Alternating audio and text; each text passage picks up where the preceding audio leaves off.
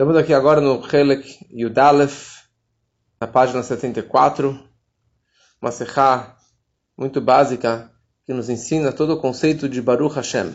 De onde que surgiu o conceito de Baruch Hashem? Todo mundo escreve BH, Baruch Hashem, mas quem foi a primeira pessoa que disse Baruch Hashem? Onde consta a primeira vez esse dito Baruch Hashem na Torá. Então, Beshaychula katuv beparshateinu, vayomer itro Baruch Hashem asher etzil etchem, amar azal, ginai hu lemoshe veshishim ribo, shelo amru Baruch, ad asher ba itro veamar Baruch Hashem. Então, sobre esse passo que a Torá descreve, sobre a história de Itro, o sogro de Moshe, ele ouviu tudo o que aconteceu para Bnei Israel, que Hashem salvou o povo de Israel do Egito, então, Vayomer Yitro ele falou, Baruch Hashem, abençoado Hashem que salvou vocês da mão de Misraim e da mão do faraó que salvou vocês debaixo da mão do Egito. Agora eu sei, Ataya Dati, agora eu sei que Gadol Hashem Mikol Elohim,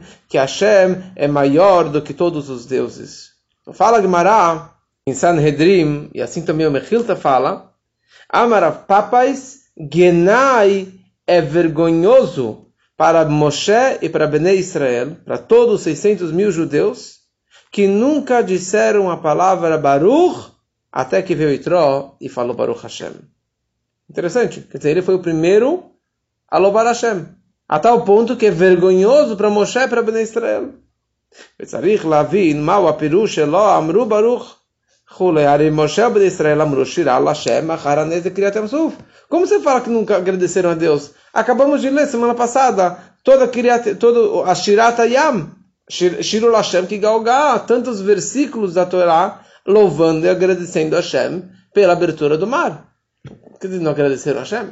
Ele faresh agnayu shelo amru baruch mitzrayim kim al kiryat yamsuf. Quer dizer, não me diga que o problema do Bnei Israel que eles só agradeceram a Hashem sobre o Kiryat Yamsuf mas não agradeceram sobre a saída do Egito. Porque não está mencionado muito a ideia da, da saída do Egito. Mas, Haikar Hasem Nasefer, se é isso, então a, Urash deveria dizer diferente. Oh, é, é, é, vergonhoso que nunca agradeceram sobre a saída do Egito, e somente sobre a, saída, a, a, a travessia do mar. O ponto não é a palavra da onde que eles estão agradecendo, sobre o que eles estão agradecendo e sim que eles nunca disseram Baruch Hashem. Fala o Zor uma frase seguinte, mais forte do que a Gemara.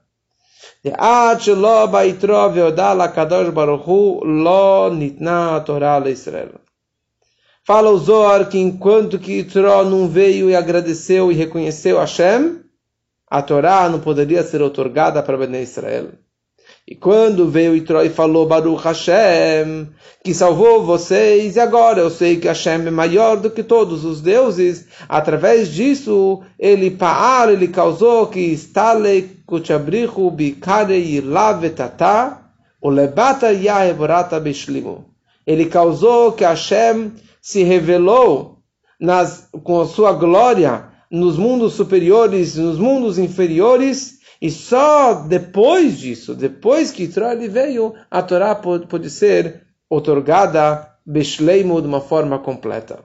Quer dizer, toda a grandeza de Moshe e Aaron, todo judeu, não valia nada. Não valia nada. Não era suficiente para que a Torá fosse otorgada no Monte Sinai. E eles não mereceriam receber a Torá se o Itró não viesse e falasse Baruch Hashem, que Gadol Hashem Mikol Elohim, que Hashem é maior do que todos os deuses. Quer dizer, esquece Moshe, Aaron, Bnei Israel, não valeu nada.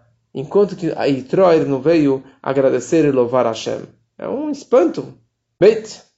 ויובן כל הנ"ל בהקדם הקושייה בתחילת הפרשה כתוב וישמע יתרו כהן מדיין חותן משה את כל אשר עשה אלוקים. התורה começa a semana falando que Itró ele ouviu. Quem é Itró? Kohen Midian. O que significa Kohen Midian? Vetzarich Lavin. Precisamos entender o que significa essa palavra Kohen Midian. Se a Torá descrevesse só Vaishma Itró, Itró escutou. Pronto. Não seria suficiente? Não. Quem é Itró é aquele Kohen de Midian. Mais ainda, o que significa Kohen de Midian? Kohen não quer dizer sacerdote que faz brincado com Anim? Mas Kohen Midian tem duas explicações.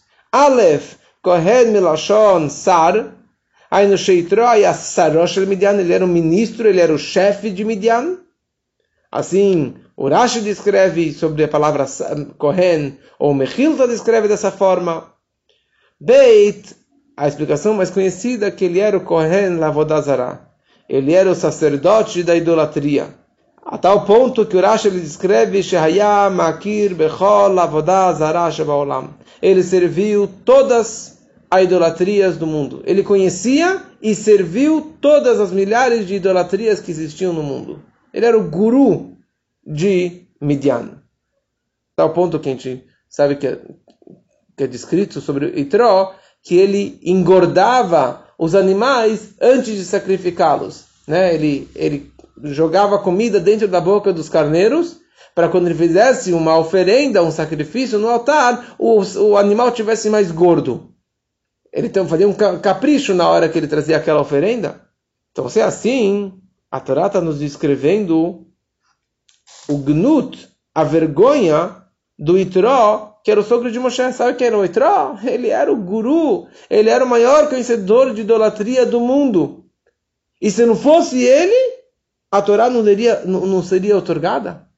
E mais ainda, a Torá em nenhum momento quer descrever de quão baixo ou a vergonha de nenhum ser humano, nem de um animal, como a gente sabe, como o Rebbe traz embaixo, que afilo bignud beimat meyalo de. Nem mesmo a vergonha de um, de um animal impuro a Torá não descreve. A Torá, ao invés de escrever na, na história da arca de Noah, que ele pegou os animais impuros, a Torá escreve que ele pegou os animais que não são puros. A Torá acrescentou algumas letras para não escrever que o animal ele é impuro. É um animal que não é puro. E aqui simplesmente a Torá quer falar que ele é Kohen Midian, que ele era o guru, o grande conhecedor de idolatria do mundo. Ve'abiur bemed loba katuv betor ze Kohen Midian ela adraba. Letaeret gidulato ukvodó beavar beeret midian. Então a explicação é a seguinte. Com esse nome, Kohen Midian, a Torá não veio diminuir a importância de Itró. Pelo contrário, veio descrever a grandeza dele. Como que ele era no passado, toda a honra dele, a riqueza dele, a importância dele lá em Midian, que ele era o líder de Midian, que ele era o guru de Midian, era uma pessoa muito importante, pessoa muito rica também, e com isso descreve, está enfatizada mais ainda a grandeza dele na hora que ele veio o Leit Gayer. Ele se voluntariou ele deu, teve o desejo de sair para o deserto, um local que não tem nada, para quê? Para escutar a Torá. Então, olha só o cavó dele. Olha só da onde que ele veio, olha só quem, quem ele era, e apesar de todo o cavalo, de todo o conhecimento que ele tinha, ele veio ao deserto aprender Torá. Então essa frase que diz que ele era o Komer Lavodazara, que ele era o guru, o grande idólatra, da o grande líder de idolatria, então isso descreve, na verdade, a yediá dele, o conhecimento dele, quão sábio ele era, quão conhecedor de todas as culturas do mundo ele era.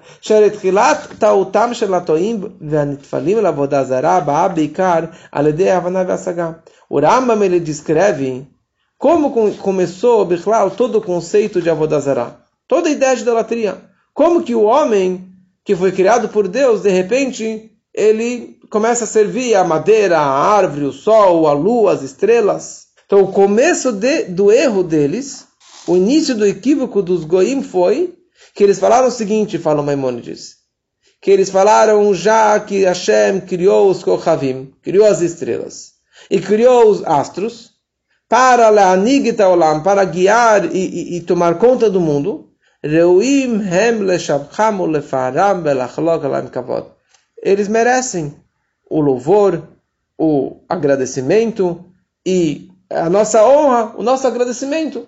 Vezé oração naquele, essa que é a vontade de Deus. Esse que foi o início do erro, foi o início, foi um erro teológico, foi um erro filosofia, foi um erro, na verdade, pré-meditado. Não foi simplesmente que eles pegaram a madeira e começaram a se curvar para a madeira. Eles falaram, se Hashem criou o sol e o sol dá, lua, dá luz para o mundo, então preciso agradecer para o sol. Eu preciso agradecer para a vaca que dá leite. Eu preciso agradecer para a lua, para a água e assim por diante. Mas qual é o problema ah, de, de assim. e, e, louvar as estrelas? Tá certo? Eles dão luz. O sol dá luz para o mundo. Se não fosse o sol, o mundo não existiria. A Karatatov. Kelomar, Afa Peshekenu Emet. Essa é a verdade. Que o Hayut Eloki para o mundo vem através das estrelas e dos astros que Hashem criou. Como está escrito,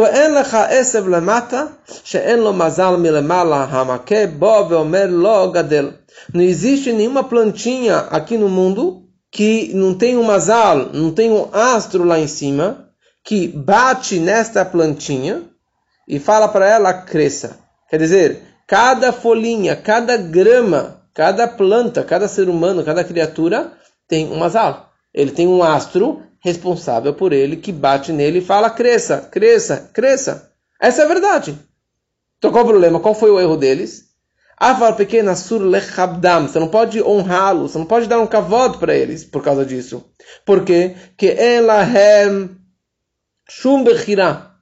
Esses astros, as estrelas, não tem nenhuma bechira chofshit, não tem nenhum livre-arbítrio, livre escolha. Eles não têm nenhum ratzon, nenhum desejo, nenhuma vontade própria. Eles não têm o direito de falar, hoje eu vou descansar e eu não vou raiar. Hoje a, a lua vai decidir que ela não vai, não vai trabalhar. As estrelas vão parar. Não existe isso. Esse livre-arbítrio, essa livre escolha, eles não têm.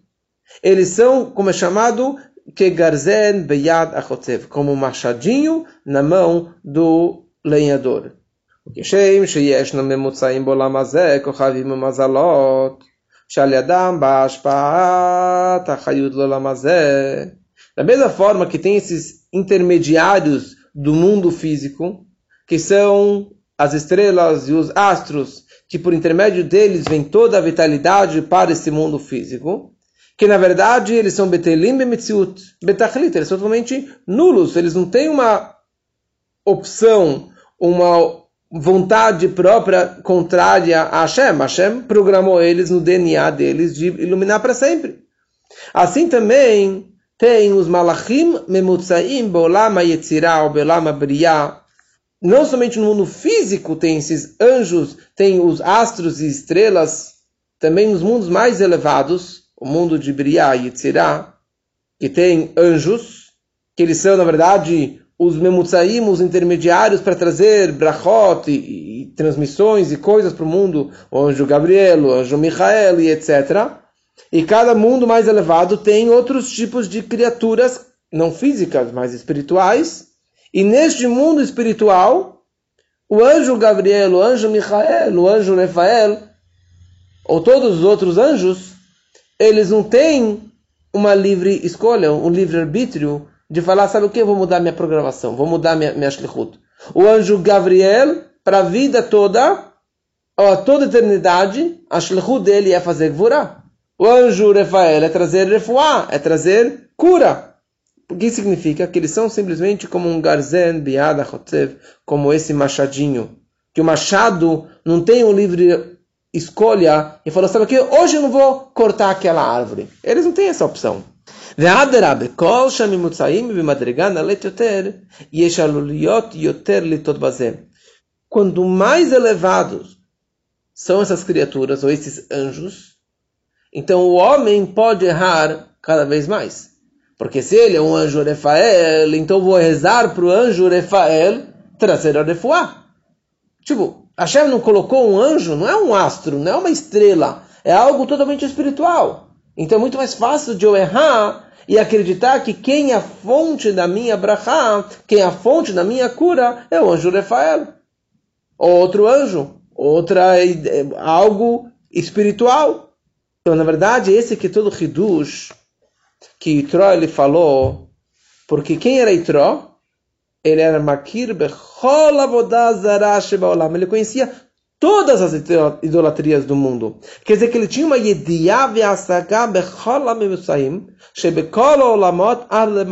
Ele tinha um conhecimento ele captou todos esses intermediários de todos os mundos, até os mundos mais elevados, porque ele era um grande é, místico, ele era um grande feiticeiro, ele conhecia é, é, todas as idolatrias mais elevadas. Não era à toa que ele era um dos três conselheiros do faraó, porque ele realmente captava tudo que estava acontecendo lá em cima. Só que o quê? Quando ele, quando ele era o Kohen de Midian, ele errou. Ele acreditou que estes intermediários eles têm um Koach Veshilton. Eles têm uma força e um domínio. Eles têm a opção de fazer ou de não fazer. Então, se eu servir a este anjo, a essa estrela, a esse astro, a esse Deus, eu vou receber mais. E se eu não servir, eu vou receber menos. E isso se chama Avodazará. Então, com tudo isso, na verdade, nós entendemos quão grande era o conhecimento e o sechel, o intelecto do Itró. Então, Muvan Chaper que Kohen Midian quando a Torá descreve ele como Kohen Midian, o, o guru, o, o, grande conhecedor de Avodazará, não quer falar quão baixo ele era, quão afastado ele era de Deus. Pelo contrário, quer falar o Shevach, o louvor dele. Que ele era o Sarve Nichbad Beres Midian, ele era um ministro. E uma pessoa de muita honra em Midian, e ele, Yoshev Bichvodosh Elolam, ele tinha todo o louvor. A honra do mundo, ele estava lá em cima, realmente ele era uma pessoa muito rica. E era o líder de Midian de uma forma física, no que, na questão material, mundana, de acordo com a primeira explicação. E também ele era o Comer Lavodazara, ele era um grande Comer, um grande idólatra, um grande guru de Midian, que conhecia todas as idolatrias. Quer dizer que intelectualmente ele era muito elevado, e as duas explicações são verdadeiras. Ele era o líder na questão física, ele era o líder na questão espiritual também. Apesar de toda a sua grandeza, ele abandonou tudo, toda a sua honra. Como a gente sabe que na hora que ele decidiu se converter, ele foi, fizeram um impeachment contra ele. E ele realmente foi, foi, foi mandado para fora, por isso que as filhas dele eram sempre expulsas lá no, no poço, quando elas vinham pegar água. E aí, da história de Moshe, que chegou lá e elas foram, foram expulsas. Por quê? Porque Itró tinha acabado de se converter. Ele tinha acabado de, de largar toda a idolatria dele. E esse que é o louvor dele, que ele decidiu abandonar tudo isso e ele veio se converter para se juntar com Bnei Israel. Gimel. Lefi Asvarazu, com essa explicação, que Tro, Gadol Bechokma Vediá, que ele era muito grande em conhecimento, sabedoria de idolatria. Então agora a gente, entende o que o Zohar ele descreve, Shedav Kaledei Rodatod Nitna Torah, que somente através do reconhecer do Itró, a Torá pode ser otorgada no Monte Sinai. E se Torá não viesse, a Torá não seria otorgada. Por quê? Eita, Bezor, está escrito no Zoar, ala pasuk veraiti ani sheyesh taron la chokhma min asikhlut ki taron aor min achoshech. Fala Shlomo Melach em Kehelet. Eu percebi que a sabedoria supera a insensatez, a loucura, como a luz supera a escuridão. Como o Metsudá da vida ele explica, a loucura não foi criada à toa. A vantagem da sabedoria só pode ser observada. Você só pode reconhecer a grandeza da sabedoria somente por comparação com a loucura. Da mesma forma que você só pode apreciar de verdade a luz quando você compara ela com a escuridão.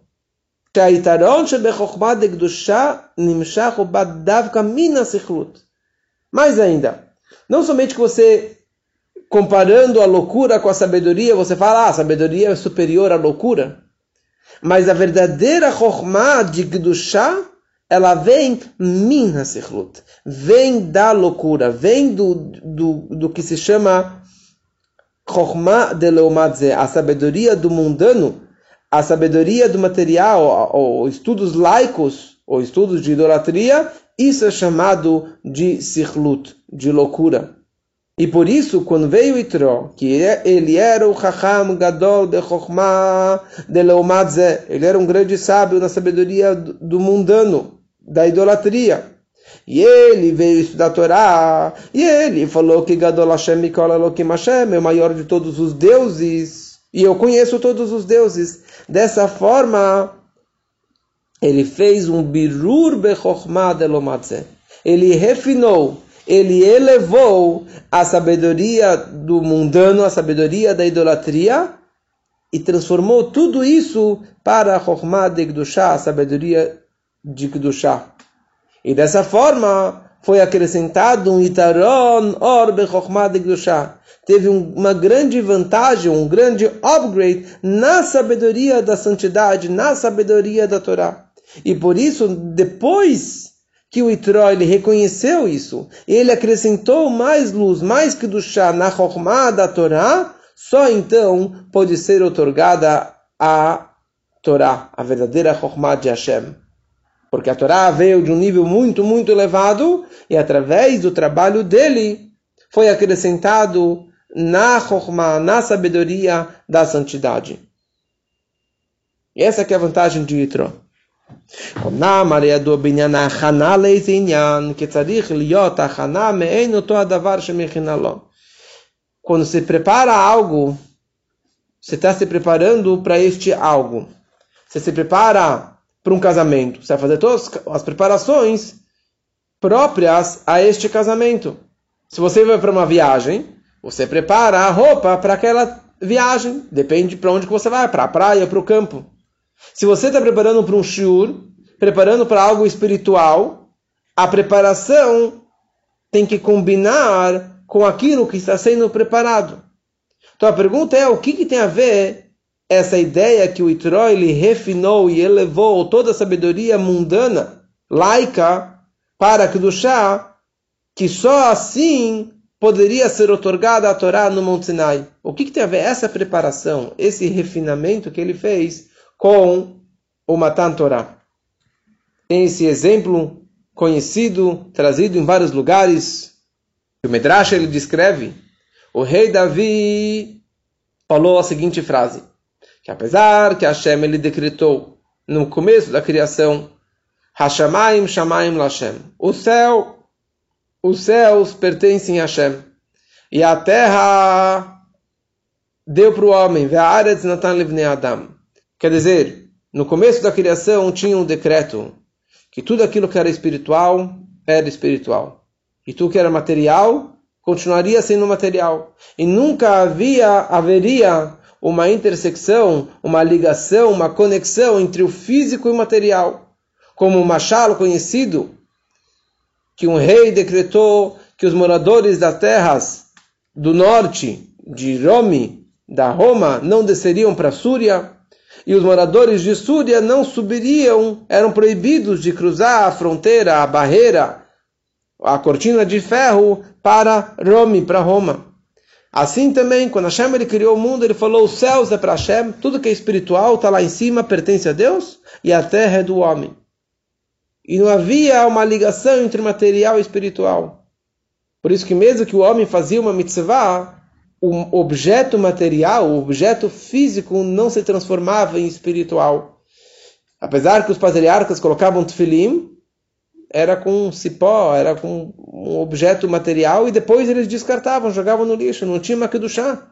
Mesmo que eles pegassem um pergaminho e escrevessem palavras sagradas de Torá, poderia jogar no lixo, porque aquela santidade não absorveu ainda dentro do mundo físico e material.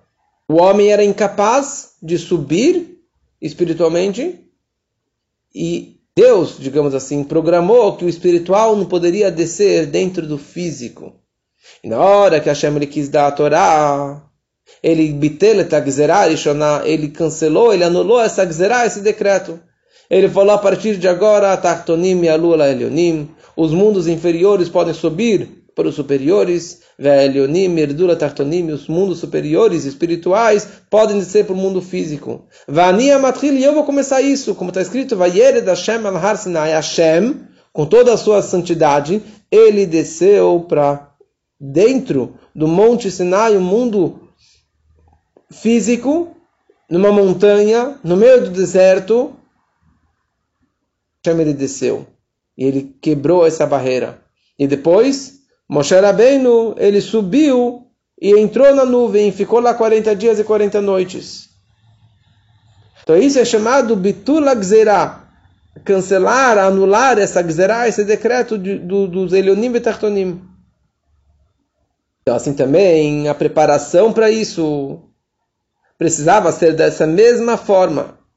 E Tró, ele transformou e elevou toda a sabedoria laica, mundana, que é o nível mais mais baixo, com toda a idolatria que ele fazia, e ele elevou elas para uma Chokhmah Elioná, para uma sabedoria mais elevada, uma sabedoria mais sagrada, que isso, na verdade, foi a verdadeira preparação para o Matan Torah. Só que o que? É interessante que antes disso já, já teve outra preparação para o Matan Torah. Qual foi a preparação? O Kriyat Yamsuf, a abertura do Mar Vermelho. Como é sabido que o Kriyat Yamsuf é o Ribur de Elion Betarton, é a junção do superior e o inferior, dos mundos espirituais, dos mundos mais materiais. Como está escrito em vários lugares que isso é a ligação do alma de Itkassia e a alma de Itgalia. Existem mundos ocultos e alma de Itgalia, mundos revelados. O mar, o oceano, é chamado alma de Itkassia, o mundo oculto. Tudo que tem no mar tem na terra, ou tudo que tem na terra tem no mar. Criaturas, vegetação, minerais, mas você não consegue enxergar nada. Se você olha por cima do oceano, ou por cima de um aquário, você não consegue também ver os peixes, porque a água, o oceano, é um alma de Itkassia, é um mundo oculto. E a terra é tudo revelado, está tudo para fora. As árvores, os, peixes, os, os os frutos, os homens, todas as criaturas estão fora da terra. E nessa hora teve a junção, porque a água secou, o que significa que o mundo oculto se revelou e a terra virou água. O que significa que o mundo revelado ele virou depois mundo oculto. O que significa que teve essa junção dos mundos mais elevados com os mundos mais baixos, os mundos ocultos com os mundos revelados. Então, o Kriyat Yamsuf também foi uma Haná para o Matan Torah, também foi uma preparação para o Matan Torah. Só que o que? Isso não foi suficiente preparação para o Matan Torah. Até que veio Itró e agradeceu e falou Baruch Hashem. Por quê? Qual a diferença dessa preparação na abertura do mar e a preparação do Itró? Apesar que a junção do superior e do inferior na hora da abertura do mar foi em todos os mundos, todos os mundos físicos e espirituais,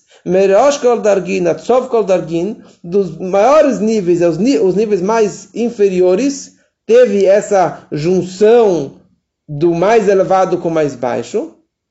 Teve uma junção do mundo mais baixo, mais físico, mas não o mundo mais, mais inferior do mundano. Quer dizer, nos níveis sagrados, os níveis espirituais, houve essa junção do superior com o inferior.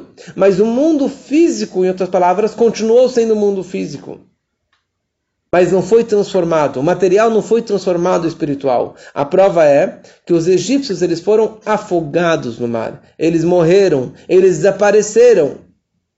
Mas eles não foram transformados em algo mais elevado. Eles não foram elevados espiritualmente. E por essa razão, logo após a abertura do mar, nós lemos no final da paraxá passada, veio Amalek guerrear contra o Ben Israel. Calma aí, como que Amalek teve essa chutzpah, essa coragem, ou direito espiritualmente falando, de guerrear contra Ben Israel?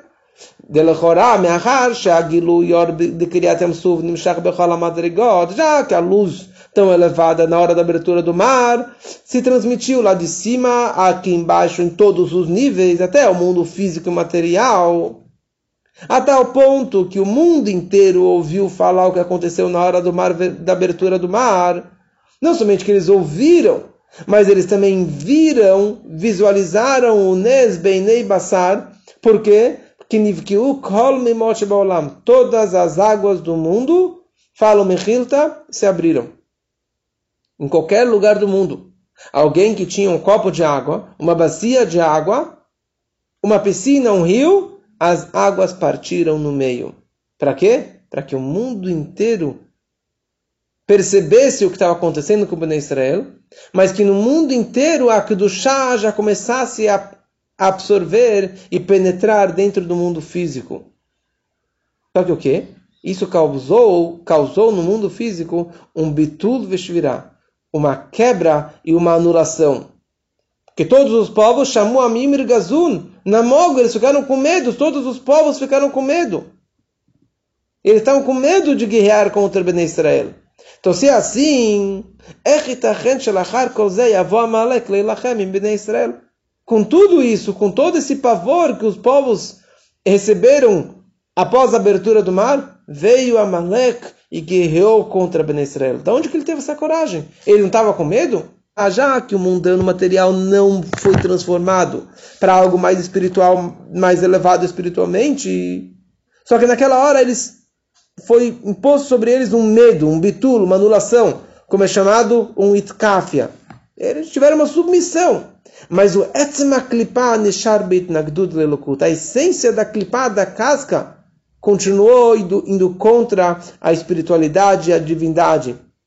Já que ele não foi transformado, já que ele não foi refinado, ele também não foi anulado, ele continua existindo. E por isso veio Amalek essa grande clipá e guerreou contra Ben Israel.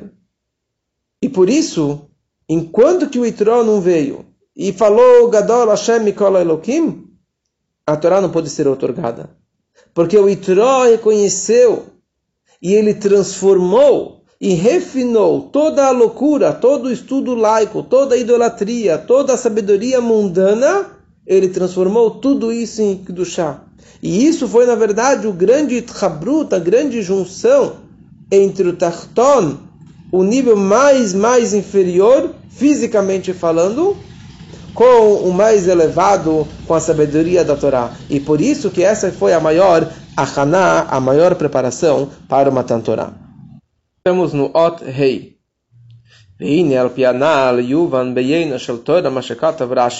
Agora podemos entender de uma forma mais mística da Hassidut o que o Rashi escreve sobre Itró. Vai Shema Itró. Itró, ele escutou o que aconteceu. O que, que ele ouviu? Então fala o Rashi, Mashmuasha Mauba, que notícia ele ouviu o Ba e ele veio. Ele veio em direção a Bnei Israel no deserto. Duas coisas ele ouviu. Kriyat Yamsuf o Milchemet Amalek. Ou seja, ele veio se converter por causa que ele ouviu sobre a abertura do mar e a guerra de Amalek. Calma aí. Ele não ouviu também a saída do Egito? Ele não ouviu falar sobre as dez pragas no Egito? Tudo o que aconteceu, todos os Nissim que aconteceram? E por que só quando ele ouviu que o mar se abriu e a Milchamá de Amalek, só então ele veio? E mais ainda, por que Orash ele escreve o Milchemet Amalek, a guerra de Amalek? que isso descreve, na verdade, a batalha do Amalek e não a vitória do Ben Israel. Ele deveria dizer que Ben Israel venceu a guerra, ou que os judeus se salvaram, ou que Amalek foi derrotado, demonstrando o poder do milagre. Não. Ele descreve o Milchemet Amalek, a guerra de Amalek. Mas baseado no que explicamos antes, conseguimos entender isso aqui facilmente. Porque Kriyat Yamsuf que é a junção do mais elevado com o mais inferior. E a guerra de Amalek, ele comprova de Achibura Dainen Bishlemut. A guerra de Amalek comprova que a junção do espiritual com o material ainda não está de uma forma plena, não está completa. Por quê? Porque a clipá continua forte. A casca, o inimigo, continua vivo e por isso ele veio e guiou contra Ben Israel. É a prova que ainda não foi refinado. Quer dizer que a abertura do mar bonito que aconteceu, a junção do espiritual com o material, do mundo oculto com o mundo revelado. Mas se veio Amalek logo na sequência, significa que a clipá, que o mundo físico, que os inimigos continuam ainda guerreando contra Ben Israel. E por isso que ele fala a guerra de Amalek. E essa que é a novidade de Itró.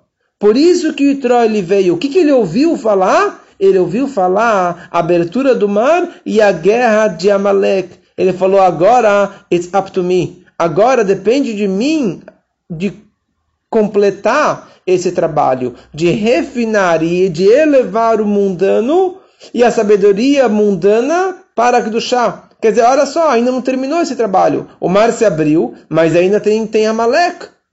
Tem uma guerra de Amalek. Então, por isso, eu, Itró, eu vou, e eu vou reconhecer Hashem, que é Gadol Hashem, e isso será a maior preparação, a maior achaná, para que o Ben Israel possa receber a Torá no Monte Sinai. E isso explica também, nós sabemos que a saída do Egito, eles começaram a contar os Firata Omer porque os judeus eles estavam no Egito mergulhados nos Mem, Tet, Sharet, nos 49 portais de impureza, e cada dia eles foram elevando e se refinando cada vez mais, até que depois de 49 dias de trabalho e uma ascensão, uma elevação espiritual, eles atingiram o Monte Sinai. Porém, a pergunta surge, a guerra de Amalek foi uma grande queda, foi uma grande descida depois da, dos milagres da saída do Egito e da travessia do mar. Só que, com explicado anteriormente, nós explicamos, nós conseguimos entender essa ideia. Porque já que Amalek foi a causa, foi aquilo que despertou e que trouxe Itró, e que fez que Itró transformasse e elevasse todo o material, isso é a ideia do que se chama Yeridah Letzorech Aliyah. É uma descida para uma grande subida. Veio Amalek e demonstrou para o Itró que o trabalho ainda não foi completado.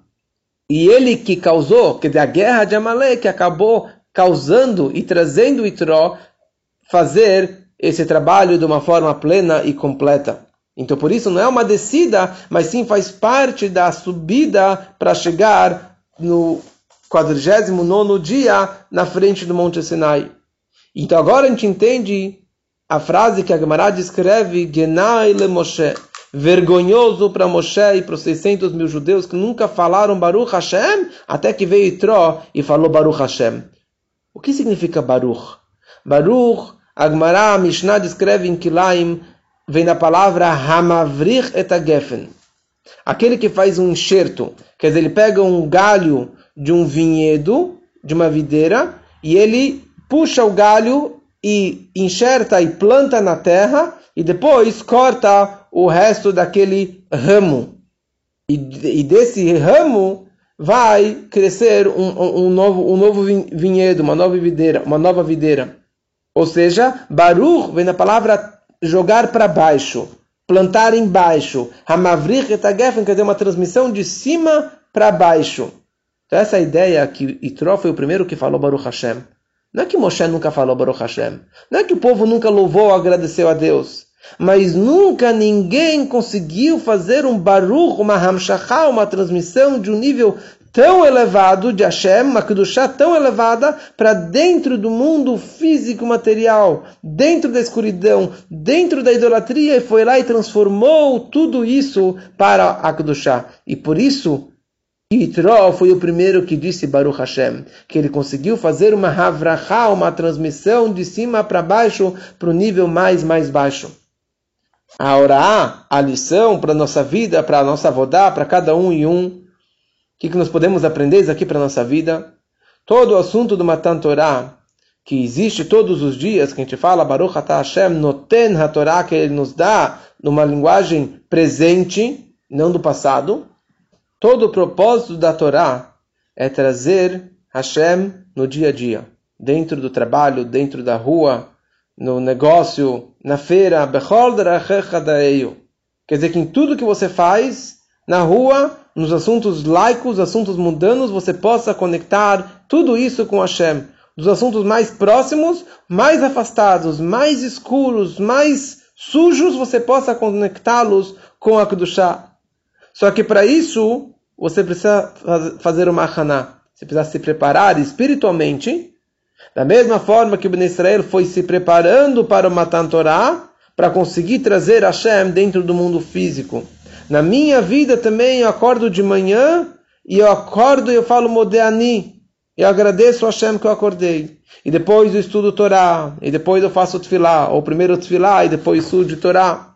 E só depois eu vou comer. Se eu consigo aguentar depois, até depois da reza.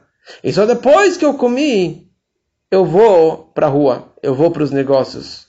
Ou seja, para conseguir ter a força de ir à rua e transformar o mundano em Kedushá, eu preciso estar tá com toda a energia de Torá e Tfilá e um pouquinho de Hassedut para conseguir aguentar o dia a dia.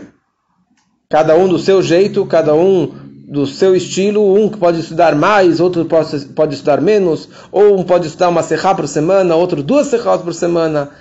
E essa que é a grandeza desse grande estudo de duas Sichot Rebbe por semana, que você consegue, na verdade, trazer toda essa energia, todo esse conhecimento para dentro do dia a dia, dentro do mundo material e físico, e transformá-lo em Kedushá. E isso, na verdade, é uma grande preparação para a revelação do Matan Torah, que Hashem fala, Anohi, Hashem Elokecha, eu sou Hashem, o teu Deus, que te dou força e te dou energia, e que possamos levar isso daqui para o nosso dia a dia, se Deus quiser.